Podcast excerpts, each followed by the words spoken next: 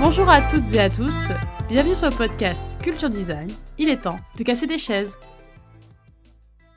Nous avons vu lors du dernier podcast ce qu'était la notion de design.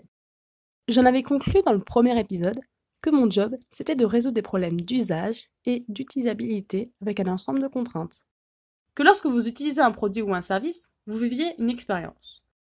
Le design est là pour vous faire vivre la bonne expérience. La conception doit rendre agréable l'utilisation. J'ai retrouvé une définition de Steve Jobs qui résume bien. Le design, ce n'est pas seulement l'apparence et le style. Le design, c'est comment ça marche. Ainsi, aujourd'hui, nous allons voir ce que c'est un professionnel du design, c'est-à-dire un designer. J'avais déjà commencé en disant qu'un designer, c'est quelqu'un qui pense donc forme, dessin, IN, et son utilisation, dessin, EIN. Et c'est avec cette pensée qu'il résout des problèmes en prenant en compte l'ensemble de l'environnement, afin que quand vous utilisez quelque chose, bah vous vous sentez bien, que vous ne remarquez pas tous les détails qui font que vous vous sentez bien. Il faut que l'expérience soit naturelle. Le design est une discipline multiculturelle qui apporte une vision de la conception différente. Elle vient enrichir l'entreprise.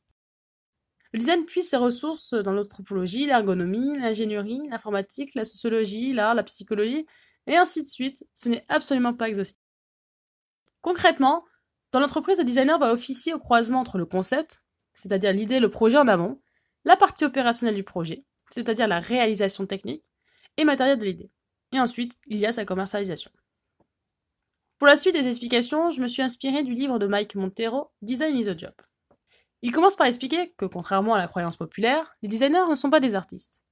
Nous, les designers, on emploie des méthodes dites artistiques qui permettent de visualiser la pensée, le processus que nous mettons en place. Mais contrairement aux artistes, nous travaillons pour résoudre le problème d'un client et non pour présenter notre vision du monde. On bosse avec des contraintes et sans compromis.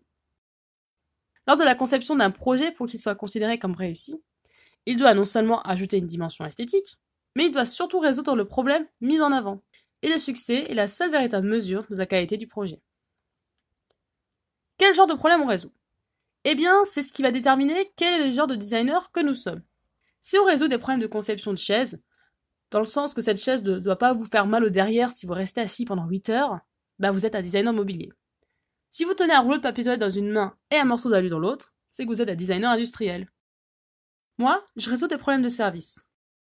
Par exemple, lors de mon dernier stage, je devais résoudre le problème de réception de votre colis en votre absence. Mais aussi, je me suis intéressée au problème de management. Qu'en fait, vous vous sentez bien dans votre travail et aussi, j'améliore la communication entre les différentes parties prenantes de l'entreprise. Le designer agit comme un facilitateur dans le processus de conception pour l'équipe projet et les parties prenantes. Il conçoit des outils de collaboration appropriés à chacun pour chaque projet. Les méthodes de co-design ont permis d'humaniser la collaboration, mais surtout en incluant toute l'équipe, afin de permettre sa compréhension et son utilité.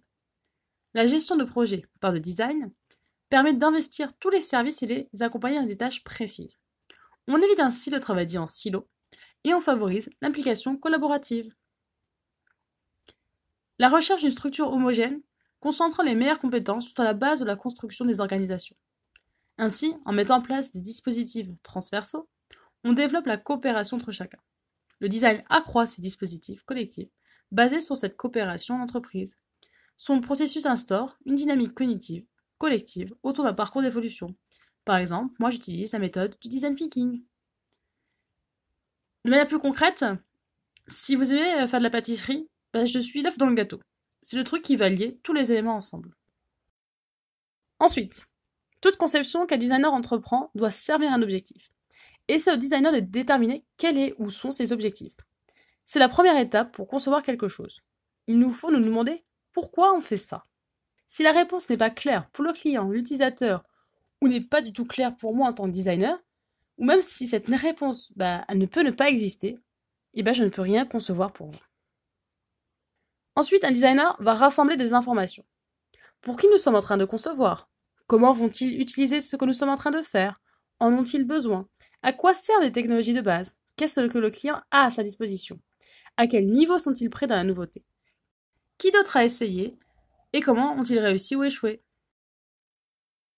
Bref, c'est une fois que tous ces objectifs de conception sont établis que l'on va rassembler autant d'informations que possible pour assurer que ce que nous sommes en train de concevoir bah, va atteindre ses objectifs. On ne peut pas construire une maison sans arpenter le terrain.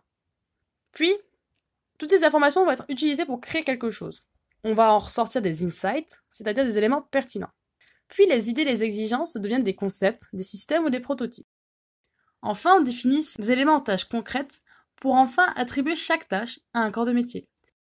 C'est la partie du travail que la plupart des gens voudront reconnaître comme faisant partie de l'ordre du design, car c'est visible et implique des images.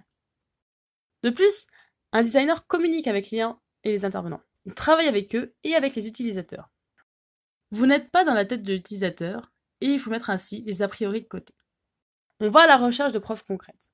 Et surtout, ce qui nous intéresse, c'est d'entendre ce que l'utilisateur ne dit pas et analyser ce qu'il fait sans se rendre compte. Autre chose, un designer est un gardien. Cette notion a été mise en avant par Victor Papanek dans son ouvrage Design for the Real World. Ce qu'il veut dire, c'est que nous sommes responsables du travail que nous mettons au monde. Améliorer les choses pour les gens, c'est bien. Mais il faut s'assurer que ce qu'on fait a un sens et quelles vont être ses possibles incidences sur le monde. En tant que designer, je me pose comme l'avocate de la personne qui achètera, utilisera ou expérimentera ce que j'aurais conçu.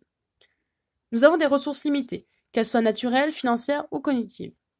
Le but est de ne pas contribuer à ce que les gens gaspillent ces ressources dans des trucs nuls.